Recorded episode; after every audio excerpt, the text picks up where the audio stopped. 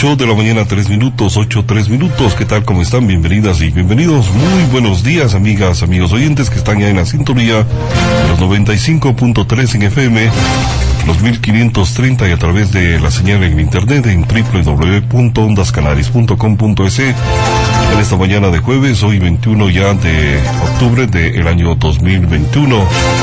Estamos saludando a aquellas personas que están ya ingresando a sus puestos de trabajo, personas que están en su hogar tomándose un rico desayuno. En definitiva, están realizando varias actividades, entre una de ellas escuchando la estación radial en esta mañana donde les ofrecemos las importantes noticias que se han generado en las últimas horas acá en la provincia de Cañar y el Austro en general. Tenemos una temperatura de 11 grados centígrados, habrá una mayor de 17 y mínima de 8 grados. A lo largo de esta jornada habrá las precipitaciones lluviosas, las probabilidades en 12%. A sobre esta hora de la mañana se encuentra parcialmente nublado. Así es que es el pronóstico que lo compartimos ya con nuestra audiencia que escucha la señal a través de los receptores en esta ocasión. 8, 4 minutos. Saludamos ya con nuestro compañero Adrián Sánchez Galabay. Se encuentra listo ya para saludar a la audiencia en esta mañana. Adrián, una buena mañana. Muy buenos días, Patricio. Un saludo cordial y amable a, a nuestra gentil audiencia, la audiencia del austro del país y del mundo. Nosotros de inmediato vamos con la información. Queremos contarles que el municipio de Cuenca solicita administrar el Centro de Rehabilitación Social de Turi. Vamos a escuchar la siguiente información. Luego de los problemas administrativos y de gestión técnica en el Centro de Privación de Libertad de Turi, el GAD Municipal de Cuenca y la plenaria del Comité de Operaciones de Emergentes, COE Cantonal, resolvieron solicitar la delegación de la competencia de la administración de este Centro de Privación de Libertad de Turi. El alcalde de la ciudad, Pedro Palacios, dijo que la administración sería asumida siempre y cuando el centro carcelario de Turi sea regional. Si nosotros nos quedamos solamente pidiendo, exigiendo que se cumplan con los compromisos, que se cumplan con el derecho ciudadano de vivir en paz, en tranquilidad, sin miedo. Si sabemos que necesitamos eso, ¿por qué no ser parte de la solución? Es por eso que eh, la reunión del COE cantonal, en una primera parte en su resolución, se ha aprobado que empecemos los trámites necesarios para a través del Consejo Nacional de Competencias, que ese es el órgano regular, se nos permita tener o contar con la administración de el Centro de Rehabilitación Social. Conlleva el que podamos manejar el tema tecnológico. Hoy por hoy estamos prestando los escáneres del aeropuerto para que puedan revisarse las paqueterías que hay en su interior. Deberían estar funcionando los escáneres del Centro de Rehabilitación Social. Con los amotinamientos, desafortunadamente, desafortunadamente muchas de las cámaras se encuentran inservibles, hay que repotenciarlas. Como ya había mencionado, los inhibidores de frecuencia celular no cumplen el funcionamiento adecuado. Las instalaciones civiles no cumplen con lo requerido. Entonces, eso es lo que significa asumir la administración. Además, exhortó al gobierno nacional que se agiliten los procesos administrativos que permitan la asignación de recursos para el mejoramiento de la infraestructura e implementación tecnológica de este centro de privación de libertad. Nosotros, por agilidad, por cercanía de territorio, estamos convencidos que podemos generar esa agilidad en los procesos de contratación y mejorar las condiciones. ¿Cierto? Ser propositivos y decir cómo en conjunto podemos hacer las cosas.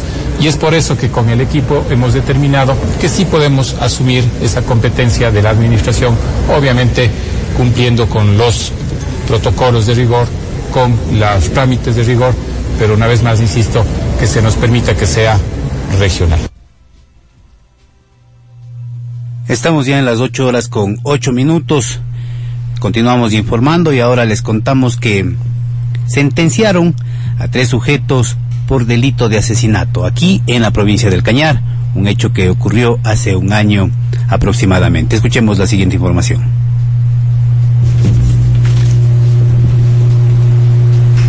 Tres ciudadanos fueron sentenciados a 34 y 15 años de privación de libertad tras ser acusados de la muerte de Melanie, una joven de 19 años, oriunda del Cantón Cañar, que fue asesinada cruelmente.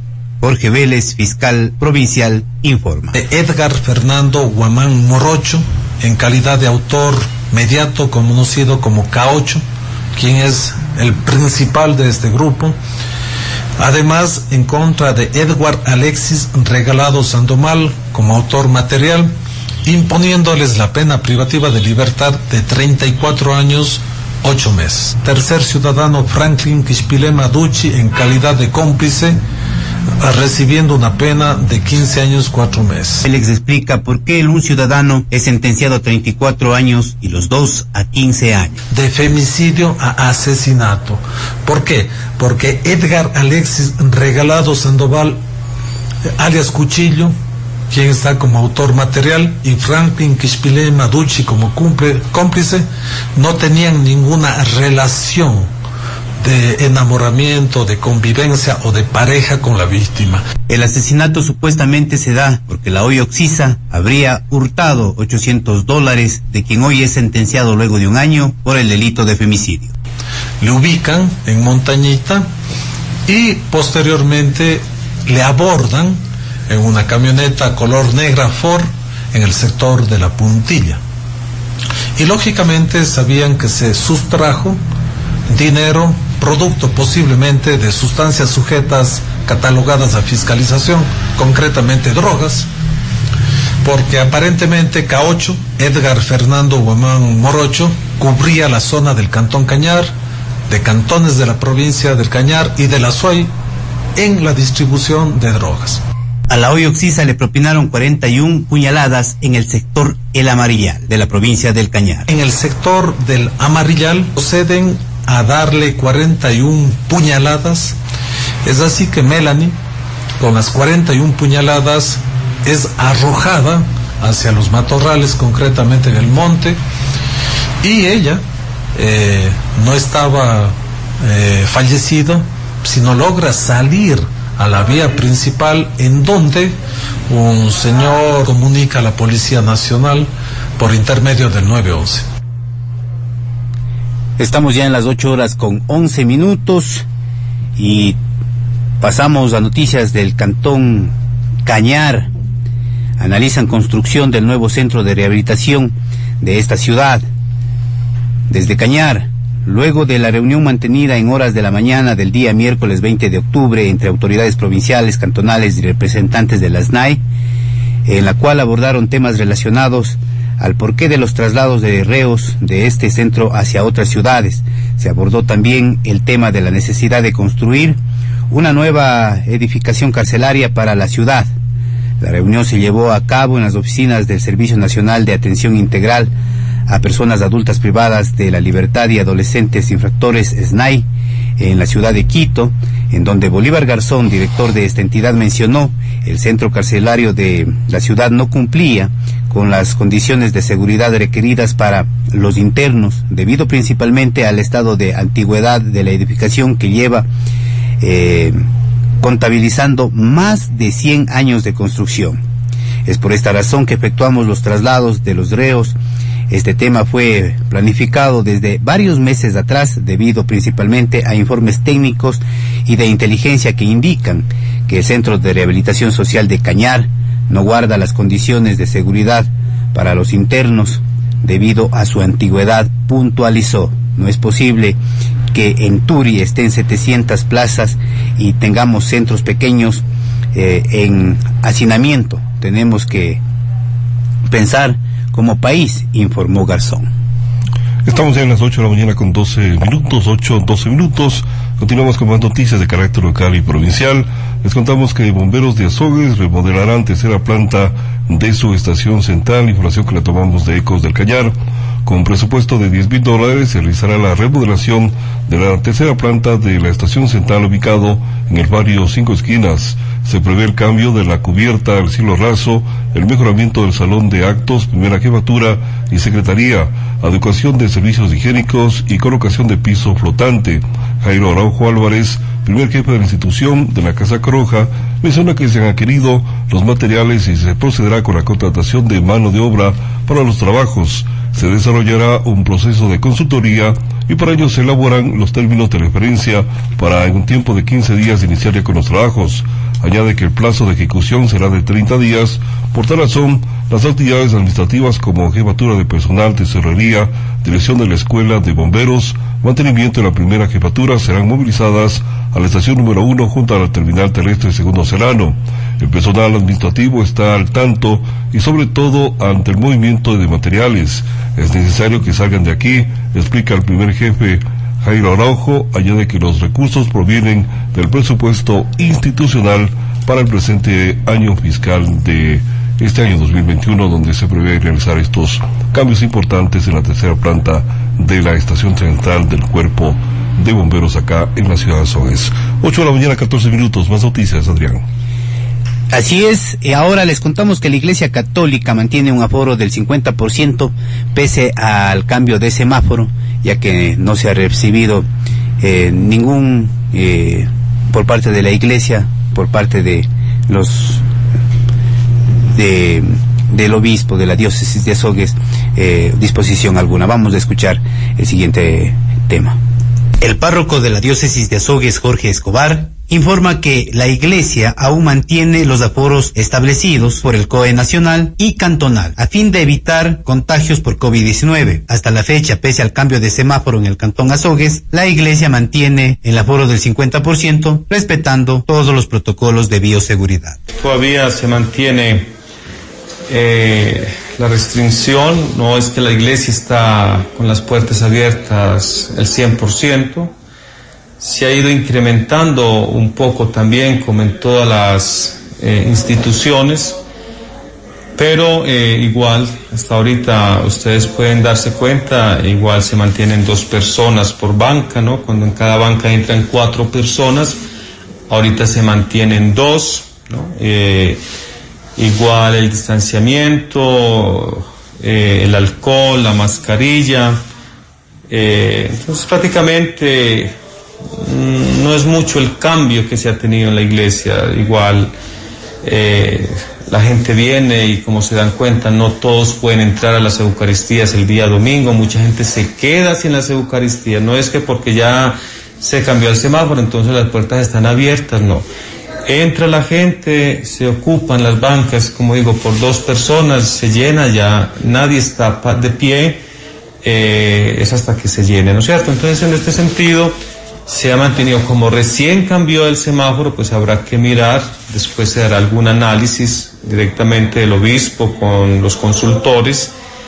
Hasta el momento no se nos ha notificado, eh, digamos, ¿no? Pero estamos atentos a cualquier llamado o normativa que dé también la diócesis. Mientras no haya las directrices por parte de la Iglesia, el aforo continuará con el 50%, destaca Escobar. Como le digo, en cada banca entran cuatro personas, ahorita solamente están dos. Estamos prácticamente con el 50% todavía, ¿no? Es prácticamente la mitad de lo que entraban las Eucaristías de personas. El día jueves la gente muy devota del Santísimo y pues vienen siempre a las Eucaristías 7 de la mañana, 11, 7 de la noche, un buen grupo, pero en realidad donde se ha tenido siempre es el domingo, que es donde la familia sale al encuentro con Jesús. Por el momento las cosas se mantienen como están, como digo, la catedral por banca entran dos personas, antes entran cuatro, eh, estamos con el 50% prácticamente todavía. Adrián Sánchez, Noticiero Actualidad. 8 horas con 18 minutos, cambiamos de tema. Ahora les contamos que ayer, mediante una rueda de prensa desarrollada en la gobernación de la SUAY, se invitó a la colectividad del Austro y del país a participar de la Expo Azuay 2021 por la independencia de Cuenca. Vamos con esta información. Con el objetivo de generar espacios y oportunidades de comercialización de productos locales como de los sectores textiles, cuero, madera, artesanías, alimentos, metal mecánica, productos químicos elaborados por los socios de la CAPIA, así como de nuevos emprendedores, MIPIMES y actores de la economía popular y solidaria, se organiza la feria Expo Azuay, que se desarrollará del 29 de octubre al 3 de noviembre en las instalaciones de la CENESID, ubicado en la Avenida México y Avenida de las Américas, desde las 10 horas hasta las 22 horas. Así lo da a conocer el ingeniero Fernando Romero, presidente de la Cámara de la Pequeña Industria de la SUAE. Es un espacio que va a contar no solo con la comercialización, sino también espacios de esparcimiento como circos o rellenos, como juegos mecánicos, diversos concursos diarios donde se van a premiar a los asistentes pues que salgan favorecidos. El evento se cumplirá con las medidas de bioseguridad determinadas por el COE cantonal y nacional. Se contará con varios puntos de desinfección, uso de mascarilla obligatorio, distanciamiento social, guardianía privada al interior del recinto ferial. Además, se ha solicitado el apoyo de la Policía Nacional y Guardia Ciudadana en los exteriores para la seguridad respectiva. Además, se contará con seguridad médica, ambulancia y paramédicos capacitados las 24 horas a fin de precautelar el bienestar de las personas que asistan a este evento. Feria en la cual, por supuesto, están todos los productores, los pequeños industriales, quienes pueden presentar, no solo a la SUAI, sino al Ecuador entero, cómo es la muestra de cómo se puede hacer buena industria en la provincia. Sin duda estamos con muchísima expectativa de toda la, afluencia turística que vendrá particularmente desde la provincia de Guayas, también garantizarle que, que, vamos a estar atentos para que todo el flujo pueda ser ordenado, para que puedan también contar con las garantías de seguridad dentro de, de sus actividades y con ello finalmente reactivar la economía. De eso se trata, esa es la labor también que tiene la Cámara, los gremios productivos, poder darles espacios de representación, vocería, pero también de acciones y espacios directos para que los puedan comercializar sus productos, porque a la larga de esa comercialización, de ese crecimiento económico, es de donde se generan las fuentes de empleo. Los ciudadanos podrán visitar gradualmente los 150 stands de la feria Expo Azuay. Aquí usted podrá encontrar patio de comidas, artesanías, textiles, juguetes, artículos de decoración, entre otros. Adrián Sánchez, Noticiero Actualidad. Muy bien, son las 8 de la mañana con 20 minutos, 8, 20 minutos, se viven ya las fiestas de Cuenca y acá en Azogues, así que mucha expectativa a las personas por esta clase de eventos. Continuamos con más noticias y les contamos que el sector indígena del país exige al actual régimen el congelamiento del precio de los combustibles. Escuchemos esta noticia para ustedes en esta ocasión con uno de los líderes de la Ecuarunari. Pese al estado de excepción establecido por el actual régimen en todo el país, Carlos Sucucheñay, líder de la Ecuarudari, indica sobre la postura del sector indígena ante las movilizaciones registradas en estos días, pues lo que se pretende en sí, por ejemplo, es la congelación en el precio de los combustibles, pues ya se nota el incremento de precios de varios productos que los denuncia la ciudadanía, señala. De allí que nosotros no tenemos más que al escuchar al ciudadano, al compañero que está en el campo labrando la tierra, al que está trayendo sus pequeños productos de las comunidades al centro de las ciudades, cuando estamos subiendo y bajando de los buses, cuando estamos haciendo toda actividad privada en el país, escuchamos nosotros que es el clamor de los ecuatorianos de decir congelemos qué pasa con la subida del precio de los combustibles. En Cuenca se hizo un estudio, una investigación a través de los medios de comunicación y todos los que expendían los productos en los mercados aducían de que ha subido de precio, ¿por qué? Porque ha subido el precio de los combustibles. De tal manera que hemos ido tomando las resoluciones concretas.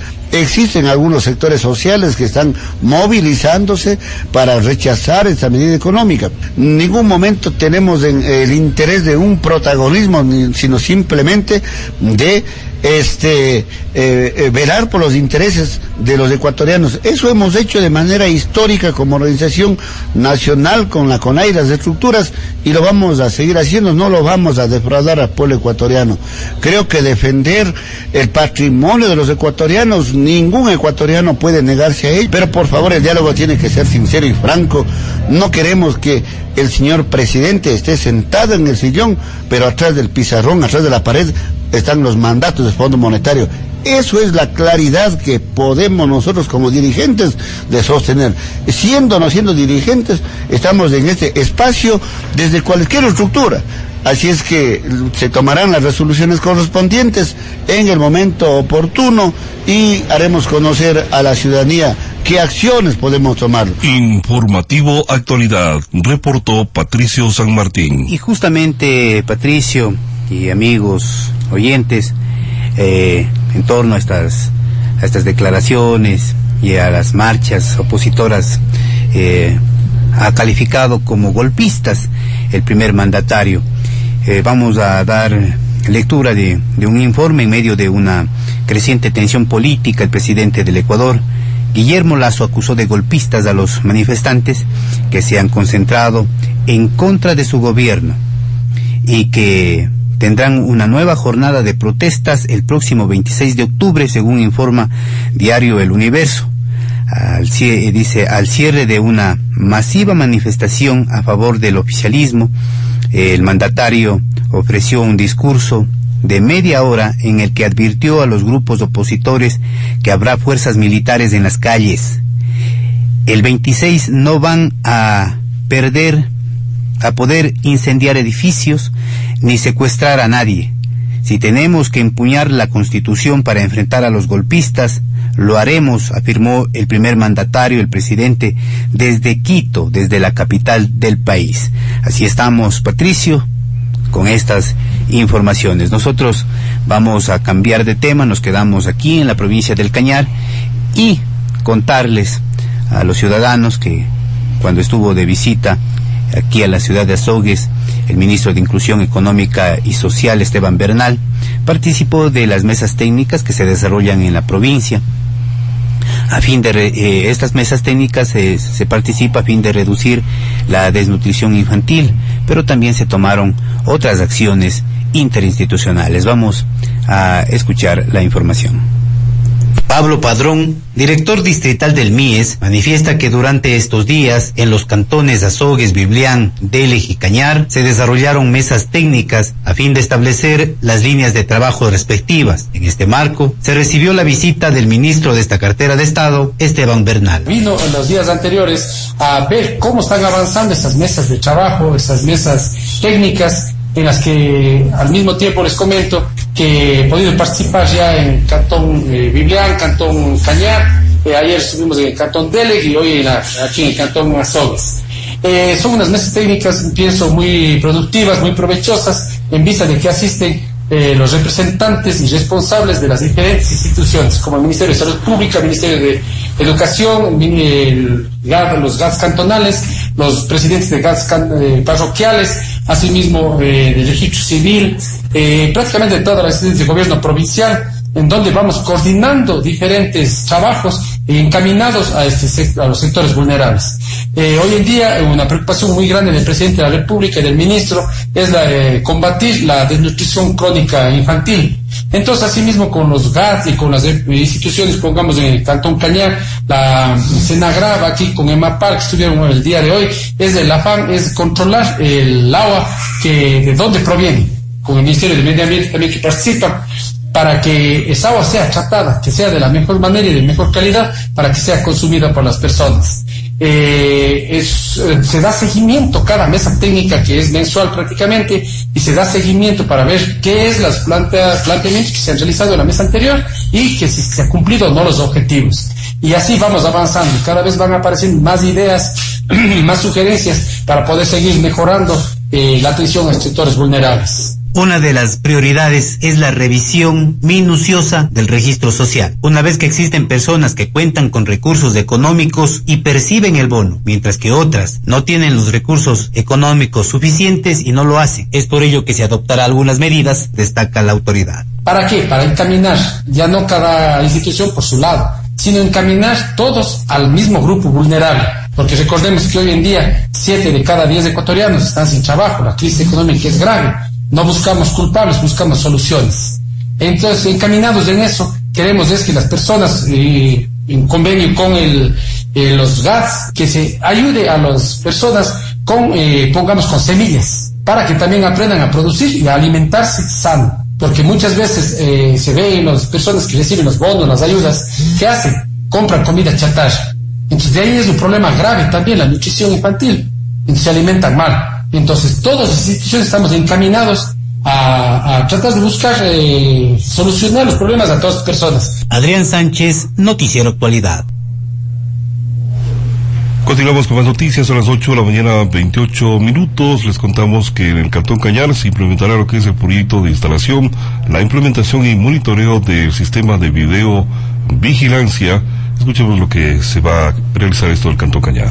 Manuel Gomán, director de Movilidad, Transporte y Convivencia del Cantón Cañar, da a conocer sobre la implementación de un proyecto importante dentro de la ciudad, esto para dotar de sistemas de seguridad contemplado dentro del proyecto de instalación, implementación y monitoreo del sistema de videovigilancia, todo socializado con la población para que se tenga un conocimiento de la importancia de contar con estos implementos de prevención. Hay un proyecto muy importante a nivel de la ciudad, ¿no? Justamente se llama instalación, implementación y monitoreo de los sistemas de videovigilancia, alarmas comunitarias, centros de monitoreo, transmisión de datos y video para sistemas de videoseguridad del municipio del Cantón Cañar. Eh, es uno de los proyectos muy emblemáticos a nivel de, de la ciudad de Cañar, eh, especialmente con los 12 puntos de cámaras de videovigilancia que se ponen en la ciudad eh, en diferentes sectores muy importantes levantados la información y por otro lado también tres alarmas comunitarias que se colocan en los tres barrios muy importantes. Para detallar mayormente tengo la documentación a la mano, el sistema de instalado de postes de metal y también especialmente el tema de colocación de los videos se encuentran uno en la hinchada de la ciudad, eso ya es una colocación de, de postes, en este caso en la Panamericana Norte, sector Pucuaico, también existe sistema de entrada al sur de la ciudad, también una cámara, también en la avenida San Antonio, Panamericana Sur, también una cámara, en el sector del terminal terrestre también se coloca la cámara, en, en, el sector 24 de mayo y Unión de San Antonio, en el sector de las cooperativas también otra cámara que ya está instalado. También tenemos otros sectores muy importantes como es la cámara del parque Quilliganes, del parque José Peralta que también está colocado en el sistema Parque Huantu, en el Paseo de los Cañares, ahí vemos en la parte muy importante al frente de la escuela de la unidad educativa Rigoberto Navas, eh, en una zona muy peligrosa, inclusive últimamente la ciudadanía ha pedido, en el sector hay libadores, en este caso en Zacalle, que realmente también la, la escuela eh, hemos conversado y hemos consensuado, y también en la parte alta, eh, en el sector de los museos, también está instalado la cámara en el parque de Huantugu, Parque Justiniano Crespo. También tenemos la cámara en el sistema Iglesia San Clemente, en el 24 de mayo, Avenida Ingapirca. Eh, también está colocado las cámaras en el sistema de parque central, ya propiamente en el calle Enrique Novoa y calle Bolívar, que está establecido ya como tema fundamental de estas cámaras. ¿no? Guamán también señala sobre la instalación de alarmas comunitarias en ciertos sectores, así como el sistema de vallas publicitarias. Antes a eso hay un sistema de brazos de metal de soporte para endosamiento también de cámaras que se pone en la iglesia San Antonio. También se instalará las cámaras eh, correspondientes y todo el equipaje de, de videovigilancia. También en sistema Mercado Norte y calle Los Orquídeas y calle Pozo de Chávez. También en sistema Plaza de Ganado, Paseo de los Cañares y calle Plaza de Ganado está instalado ya las cámaras correspondientes. El sistema de vallas publicitarias que está también ya eh, trabajando estos últimos días ya eh, hemos visto necesario ya ubicarles son las últimas intervenciones que están haciendo en la Panamericana Norte, el sector Sixihuaico, eh, va a ubicarse un letrero LED y también las cámaras en dos direcciones y también en la calle, también en la Panamericana Sur, calle Carrera Cuenca, también van a instalar las cámaras especialmente en ambos sentidos de la Panamericana y también el letrero LED de información y de prevención. Informativo Actualidad, reportó Patricio San Martín. Marcamos ya las 8 de la mañana con 30 minutos, momento de irnos a una pausa para comerciales. Enseguida tenemos más noticias, así es que no se separe de la estación. Volvemos. En actualidad, la libre expresión con los personajes que hacen noticia. Son las 8 de la mañana, 35 minutos, 8.35 minutos. Tenemos al otro lado de la línea al doctor Eugilio Rivera, gobernador de la provincia de Cañar. Ayer justamente se realizó una concentración de numerosas eh, delegaciones en la capital de la República para el respaldo al presidente Guillermo Lazo, quien se encuentra lógicamente pidiendo respaldo a la ciudadanía a su gestión en estos días donde hay muchos temas de interés. Tenemos ya eh, el saludo para esta mañana al gobernador del Cañar. Doctor, una buena mañana. Buenos días, Patricio. Un saludo cordial a todos quienes nos escuchan. Efectivamente, el día de ayer eh, hubo una marcha o una concentración de respaldo, no digamos, Patricio, al presidente, no digamos al proyecto político que representa el presidente, sino más bien a la institucionalidad de este país, un respaldo a la democracia. No se puede en apenas cuatro meses y medio intentar desestabilizar a un gobierno que los tres primeros meses, mientras en otros lugares se dedicaban a negociar empanadas a 40 dólares, mientras en otros lugares llamaban a la gente a, a robar, pero robar bien. Nosotros como gobierno nacional estábamos vacunando gente. Obviamente esa fue la, la primera parte del, de, digamos, del el reto inicial del presidente, lo cumplimos satisfactoriamente. Hoy podemos decir que cerca de 11 millones de ecuatorianos han sido inoculados con las dos dosis. Ya los niños de entre 5 y 12 años se están vacunando. Y en otro lado, mientras tanto, existen a existir esos aires desestabilizadores. En ese sentido, la, la concentración de ayer fue precisamente para apoyar la institucionalidad del país, apoyar la democracia, porque definitivamente esos aires desestabilizadores no nos hacen bien, mucho más cuando estamos recién intentando superar una pandemia que nos ha traído secuelas de dolor, dolor emocional por la pérdida de gente querida, pero también secuelas económicas con miles de desempleados, con empresas quebradas, negocios cerrados. Entonces ahora lo que necesitamos es juntarnos todos, no digo en torno al presidente, digo juntarnos todos en torno al amarillo, azul y rojo del Ecuador para que así podamos salir adelante. Ayer justamente se llamó por parte de la Asamblea Nacional para que el presidente acuda a la Asamblea para el caso de las Pandora Papers, pero nuevamente el presidente no acudió. ¿Cuál es el, el resultado de aquello, doctor? Bueno, vea, vea, Patricio, aquí no se trata de, de generar situaciones que están ajenas a lo que establece la ley orgánica de la función legislativa, a lo que establece la Constitución de la República del Ecuador. En este sentido, decirle que en este momento, en este caso puntual, la Asamblea no tiene por qué invitarle al presidente y el presidente no tiene la obligación de ir a la Asamblea. Mucho menos, mi querido Patricio, en una Asamblea que, perdónenme, quizás sea una forma y no de fondo, pero que ni siquiera el apellido del presidente lo pueden escribir bien, ni siquiera el nombre del país lo pueden escribir bien. Eso denota que si no sabemos de gramática, si no sabemos de ortografía, mucho menos conocemos de la ley orgánica de la función legislativa. Entonces, como le digo, la ley orgánica de la función legislativa no le faculta a una comisión que, ojo, también Patricio es importante mencionar, la comisión madre para temas de fiscalización a los funcionarios públicos dentro de la Asamblea Nacional es la Comisión de Control Político y Fiscalización. Y aquí en este tema tratan de desviarlo y lo mandan a una comisión que nada tiene que ver con este tema. Entonces, lamentablemente, muchos de los asambleístas, ojo, no digo todos porque existen asambleístas valiosos, muchos de los asambleístas lamentablemente no conocen ni siquiera la ley que regula su trabajo, la ley que regula sus actividades, mucho menos van a, respetar la institucionalidad del país. Así es que queda justificado de manera legal la no presencia del presidente Lazo. Ahora, en estas líneas de protesta, el sector indígena y coronari reclama al gobierno central el congelamiento de los precios de los combustibles. ¿Esto será viable en este régimen o el tema será tratado en otra ocasión? Bueno, vea, el, el tema de los combustibles es un tema bastante complejo, es un tema en el cual hay mesas técnicas trabajando acá en Quito, hay hay mesas, hay mesas eh, que, en la que integran eh, distinguidos profesionales del volante, nuestro coterráneo y amigo Napoleón Cabrera, el viceministro del, del gobierno, Mero Castañer, también forma parte de esta mesa.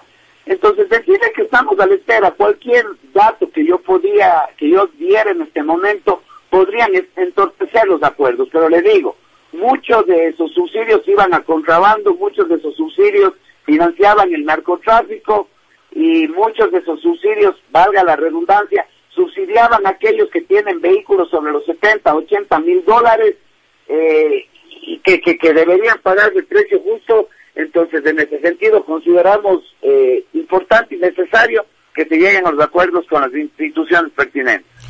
Son las 8.40 minutos. También tenemos interrogantes de nuestro compañero Adrián Sánchez para el gobernador. Saludamos primeramente, señor gobernador. Muy buenos días. En realidad, prácticamente eh, este esta reunión que se mantuvieron ayer eh, realmente. ¿Qué, ¿Cuál es lo positivo que se podría destacar? Eh, una vez que varias organizaciones eh, sociales eh, anuncian protestar el próximo 26 de octubre, nosotros nos gustaría conocer cómo está eh, el, el avance en cuanto al proyecto de reformas laborales, que ese sería prácticamente el, el pie o la bandera que están tomando las organizaciones eh, sociales.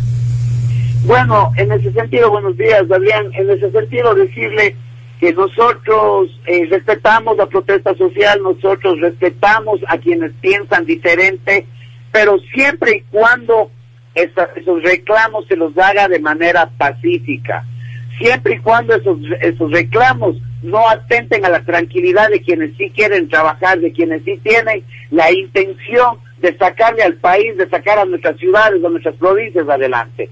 El tema de la reforma laboral, vea, ese es un tema que lo debemos hablar eh, eh, mucho más en extenso, pero solamente decirle que hoy, hoy, 21 de octubre de, 2010 de 2021, siete de cada diez ecuatorianos no tiene trabajo fijo. Siete de cada diez ecuatorianos llega y pasa los meses sin tener un ingreso fijo para poder mantener a su familia. Siete de cada diez ecuatorianos este rato tiene, o más bien vive en medio de la desolación y de la frustración. Siete de cada diez ecuatorianos no pueden mirar el futuro con emoción y con alegría. Lo que quiere el presidente es precisamente que, que, que tasas, que esos índices se vuelquen, se viren, perdónenme el término, y que la que el desempleo baje en este país, baje en nuestras provincias.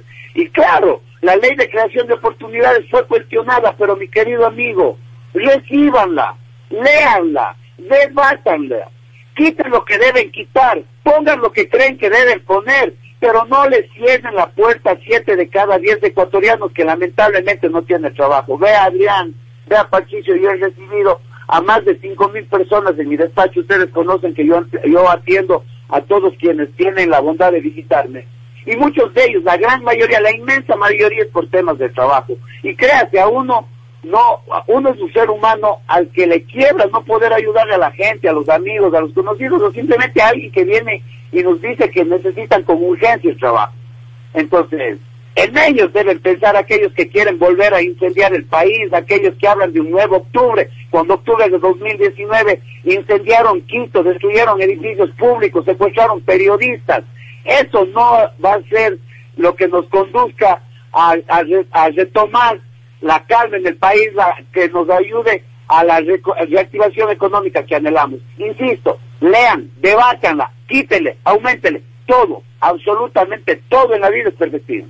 Le tocó duro al gobierno nacional porque prácticamente incluso ha existido una ola de migración, una ola migratoria, pero sobre todo eh, le ha resultado también eh, las, los, estos amontinamientos que se dieron en las cárceles del país, la delincuencia, la delincuencia organizada, en fin. Además, en torno a esto también se ha planteado uh, una ley eh, un plan antidelitos y respaldo a los uniformados, porque muchos de ellos han sido injustamente condenados. Coméntenos sobre eh, estas reformas, también estos temas que se están planteando a través de una ley. Bueno, nosotros, como le digo, eh, estamos viviendo, y más bien ahí, ahí bien que, anota usted, eh, permítame desviarme un poquito del tema. La ciudad se conmocionó, la ciudad de Cañar, me refiero el día viernes, con el traslado de algunos, de algunas personas privadas de la libertad a otro centro. Le comento, ayer en Quito, porque mi visita a la ciudad de Quito no fue por temas de apoyo, sino más bien fueron temas de trabajo. Ayer estuvimos reunidos con el señor director nacional del SNAI, el coronel Bolívar Garzón, con el alcalde de Cañar, con el consejo cantonal en pleno, todos los concejales de Cañar, con la doctora Encarnación Ducci, ex asambleísta de la provincia, con el doctor Pablo Padrón, director provincial del, del MIES, y conversamos sobre el tema de la cárcel de Cañar. Vea, hay temas, mi querido Adrián, mi querido Patricio, que los debemos ir y, con la bondad de ustedes, cuando ustedes gusten, sentarnos y conversarlo en extenso, pero le cuento que se, sacaron importantes resultados de la reunión de ayer, incluso hoy, a, a partir de, bueno, ahora he sido convocado a presidencia a las 10 de la mañana, yo, yo me, me he sido en Quito, eh, he sido convocado a presidencia y a las 12.15 tengo una reunión con el secretario de la CNC, justamente para tocar los temas de los institutos técnicos de la provincia qué fantástico sería, insisto, es, es una intención, es una es una situación que la vamos a que la vamos a, a sugerir, a pedir. Qué, qué, qué lindo sería que, por ejemplo, si algo pasa con la casa de Cañar, el gobierno del encuentro a cambio le dé un instituto técnico superior. Estamos trabajando en ello, me permito hacer público lo que le acabo de decir precisamente porque ayer parte de la conversación con el señor alcalde, con los señores concejales, fue precisamente este tema. Vea, el tema de la emergencia carcelaria que usted nos indicaba al inicio no es de ahora, es un es un tema sistemático que lamentablemente explota ahora y yo no quiero no quiero hilar demasiado fino, aunque alguien dice piensa mal y aceptarás, pero ojalá Dios quiera que todo esto no sea también atado a temas políticos y de desestabilización. Como le comentaba respecto al plan antidelitos que se tiene planificado, quisiéramos conocer más al respecto, sobre todo porque eh, se piensa con este plan respaldar a los uniformados. Sí, claro, o sea, es, es obvio, nosotros eh, consideramos que, que, la, que los uniformados, la policía necesita respaldo, necesitamos sumar o más bien aumentar el número de, de, oficiales de policía y obviamente todo lo encaminado a, a este fin están siempre bienvenidos. Muchísimas gracias. Nosotros eh, auguramos el mayor de los éxitos realmente porque un país eh, se, se, se va adelante, se lleva adelante eh, con tesis, con antítesis, con políticas bien estructuradas y como usted bien lo ha planteado, señor gobernador, hay que debatir, no solamente cerrarse al diálogo, sino debatir. Y ustedes están abiertos a ellos. supuestamente la Asamblea Nacional también está abierta a las propuestas, pero en la realidad es, es distinta. Sí, efectivamente, esa es la nota. O sea, pero bueno, yo no sé, no, yo no sé de qué parte hablan ustedes distintas, si de allá o de acá. Nosotros nos hemos reunido, con, por ejemplo, con la CONAIE, con los representantes de las nacionalidades y grupos indígenas del Ecuador, y de 16 puntos de los 11 han habido acuerdos, de los 5 no han habido acuerdos, y el gobierno nacional ha, propuesto que se realicen esas técnicas para, para que podamos eh, sacar esos nudos de botella, o esos cuellos de botella, perdón, entonces, nosotros sí, Adrián, nosotros estamos dispuestos a negociar, nosotros estamos, no, no hablemos de negociar a conversar y a encontrar las soluciones a los problemas comunes que tenemos todos los ecuatorianos. Pero jamás bajo amenaza, jamás bajo condicionamientos, siempre viéndonos, viéndonos a los ojos frente a frente, no para arriba, no para abajo, siempre en, en, torno a lo que el Ecuador y los ecuatorianos necesitamos. La bandera de lucha también es los Pandora Papers. ¿Cómo está, se está resolviendo este tema? Ya, se habla mucho de los Pandora Papers. Yo solamente le voy a decir algo, mi querido Adrián. El presidente Guillermo Lazo, en aquel entonces candidato Guillermo Lazo a la presidencia de la República, fue objetado, impugnado por la lista 1 de aquel momento, la lista de UNES, y el Tribunal Contencioso Electoral determinó que no existe ningún tipo de, de, delito electoral en este tema, digamos, del presidente, del hoy presidente de la República. El Ecuador sabe dónde, de dónde ha salido el dinero del presidente, el Ecuador sabe cómo ha actuado el presidente, y le voy a decir algo, mi querido Adrián, el presupuesto más menos del municipio de Azogues es de 30 millones de dólares al año, incluido todo, más o menos. El presidente Lazo en los últimos 15 años ha pagado 588 millones de dólares en impuestos, de hecho de todo su grupo, hablemos así, como persona natural, de Banco Guayaquil, etcétera. 588 millones de dólares. Justamente, dicen que es, años, se debería pagar más. años del presupuesto de Azogues. 60 años del presupuesto del Cantón El Tambo, por ejemplo. Eso ha pagado Guillermo Lazo. Y acá tratan de marearlos, acá tratan aquellos, aquellos que no hacen nada, que nunca han generado empleo, que no pagan impuestos, Adrián, que no pagan impuestos, los que le critican al, presidente, los que le critican, no pagan nada de impuestos y son candidatos presidenciales. ¿Usted cómo justifica que el señor Yacu Pérez paga en 15 años 5 mil dólares y, pues, y fue candidato presidencial, fue candidato a la prefectura de la SUAY? Cosas sin sentido, pero no, no les hacemos caso. Nosotros seguimos enfocados en rescatarle al país, en general en mejores días a los ecuatorianos, en llegar a este Ecuador de oportunidades, a este otro Ecuador posible. Y esperamos que así sea, señor gobernador. Muy buenos días. Nosotros agradecemos que haya comparecido con nosotros en este diálogo en la mañana de hoy. Muy buenos días, señor gobernador. Un abrazo. Un abrazo grande. Y Patricio, hemos conversado, hemos mantenido un diálogo eh, bastante amplio con... Así es. Con el señor gobernador. ¿Qué le parece a usted? Representante del Ejecutivo, básicamente. Así es.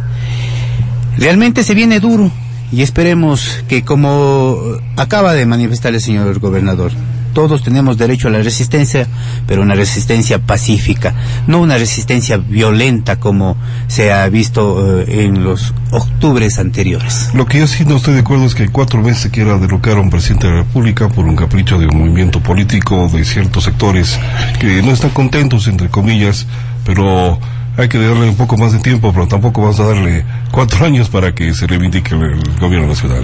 Así es, nosotros vamos a cambiar de tema. Patricio, usted tiene más información. Eh, efectivamente, les contamos que la jefatura de tránsito de la policía reporta accidentes con personas fallecidas y heridas a lo largo de estos días. Escuchemos de tránsito en la provincia de Cañar Mayor Juan Carlos Pacheco dio a conocer sobre varios accidentes registrados en estos días en la que lamentablemente se tiene un registro de personas fallecidas y heridas según los reportes entregados a esta dependencia de la policía. En el transcurso de estos días se ha dado, se ha suscitado varios de, varios accidentes de tránsito, a veces por negligencia de conductores, a veces por negligencia de, de peatones, pero hemos tenido alrededor solo aquí en Azogues alrededor de unos siete accidentes de tránsito con personas que se encuentran heridas, inclusive con personas fallecidas. El día sábado, lamentablemente, falleció en un accidente de tránsito en una motocicleta un ciudadano de 29 años de edad que, al parecer, por exceso de velocidad, eh, según moradores indican que que por evitar pisarle a un perro eh, perdió el control de la motocicleta y cayó más o menos se arrastró unos 50 metros y lamentablemente en horas de la noche de ese día y en el hospital habría fallecido. Cuando nosotros llegamos al, lugar y él le habían trasladado al ciudadano en una ambulancia al, al hospital. Cuando llegamos al hospital a verificar, lamentablemente ya había fallecido, se le practicó todos los todos los exámenes según el, el médico que tratante que había estado en, eh, en, ese momento al preguntarle indicaba que al parecer tenía el intelicor no podríamos determinar porque no tenemos un resultado eh, por escrito que podríamos decir que estaba bajo los efectos del alcohol. Otro accidente también que tuvimos con lamentablemente con un ciudadano que al parecer eh, había se había existido un rozamiento con un tráiler color rojo según moradores,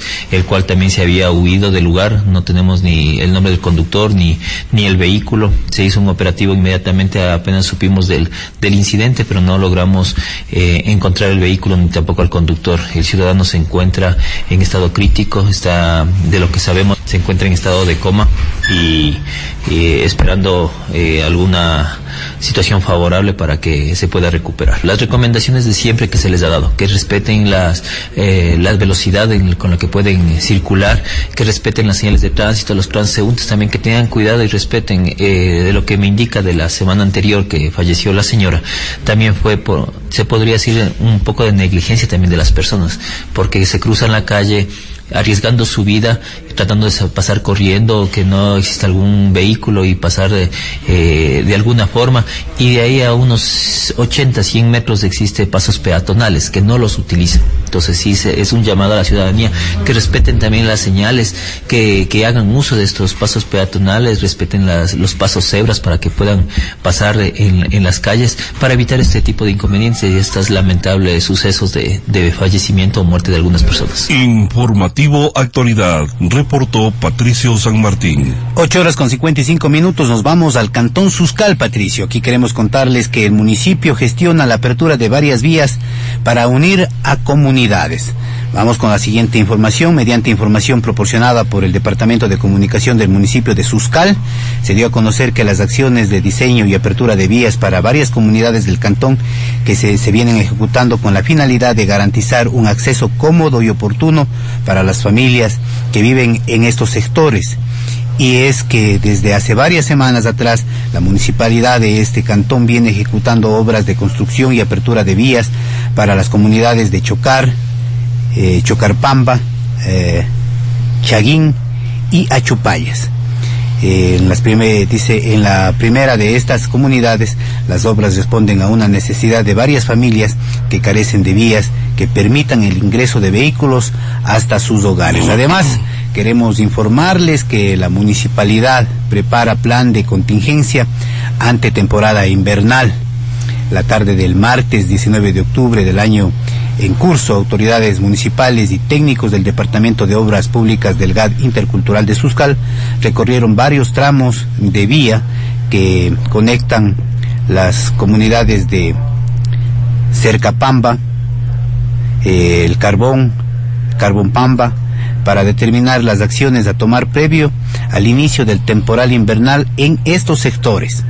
Eh, es que según eh, se refiere la primera autoridad cantonal, los oh, intensos periodos de lluvia que se dieron en la temporada invernal pasada eh, propiciaron un escenario muy caótico para las vías. Por, por ello, por lo tanto, se prevé tomar acciones para evitar eh, futuros siniestros Eh, y, y, eh, prever que no se den eh, algunas fallas en algunas localidades. Patricio San Martín. Son las 8.57 minutos, casi al final les contamos que controles para evitar la especulación de los precios de los productos de primera necesidad, Ecos del Cañar nos proporciona esta noticia. Frente al incremento del precio de los combustibles, los productos de primera necesidad también tienen otro valor en los mercados y almacerías, situación que causa preocupación en la población. En tal virtud, el Ejecutivo de la provincia del Cañar, por intermedio de los comisarios y tenentes políticos, ejecutan un control de precios, pesas y medidas de productos de primera necesidad. Las amas de casa que adquieren diariamente sus productos por la elaboración de sus alimentos expresaron su inquietud por el alza de precios sin tener ninguna disposición, aspecto que golpea más la economía de la población por la crisis económica. De la misma manera, se verifica que los establecimientos comerciales cuenten con el permiso anual de funcionamiento que otorga la Intendencia General de Policía, de conformidad con el reglamento de intervención de intendentes generales y comisarios de policía. Este trámite está orientado a los propietarios, administradores y representantes legales de los locales y establecimientos que no están sujetos o no se encuentran categorizados como turísticos y están obligados a la obtención del permiso anual de funcionamiento para cumplir con sus obligaciones y responsabilidades de acuerdo con las actividades económicas propias dependiendo de la categoría en la cual se ubiquen. El local que no cumpla con este requisito de ley será sancionado con su inmediata clausura en cumplimiento con el reglamento vigente, se informa. Y Patricio, hoy se realiza homenaje a Segundo Toledo en la Casa de la Cultura. Así hoy, es. jueves 21 de octubre, a partir de las 15 horas. Esperamos eh, estar en ese espacio eh, donde se realiza el homenaje a uno de los grandes de la fotografía. Destacada persona que tiene en su archivo esas historias de las OGES del ayer, importante ver esas, esas, esas tomas en blanco y negro de lo que fue las OGES del ayer. ¿Qué le parece? Así como decía el presidente de la Casa de la Cultura, Núcleo del Cañar Juan Álvarez, la fotografía es parte de las artes y como tal debe ser homenajeado, debe ser eh, engrandecido este arte. Por supuesto. Nosotros también hacemos de alguna manera ese arte. Entonces, esperamos estar por allí. Patricio, nos despedimos. Estamos a un minuto de las nueve de la mañana. Gracias por su atención. Siga con nosotros. Se viene ya el programa deportivo junto a John Lester. Como siempre lo digo, uno de los grandes en el ámbito deportivo, el, el maravilloso mundo del deporte contado en la voz de John Lester Hidrobo, nuestro buen amigo. Muy buenos días. Aquí concluye su informativo Actualidad. Hechos que hicieron noticia con la veracidad que nos caracteriza. Actualidad. En noticias siempre con la verdad.